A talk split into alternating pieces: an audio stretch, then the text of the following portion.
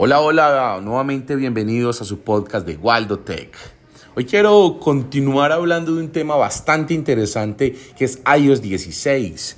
Eh, este nuevo episodio de Apple donde lanzan un sistema operativo para dispositivos móviles y el cual va teniendo nuevas características, entre ellas mm, la pantalla de bloqueo con imágenes superpuestas eh, es una función bastante interesante, la estábamos esperando hace muchísimo tiempo.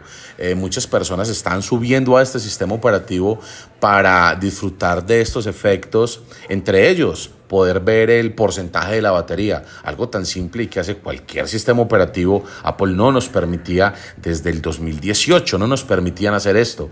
Ya con esta actualización podemos interactuar eh, con este porcentaje de la batería, que pues es muy interesante tenerlo a la mano.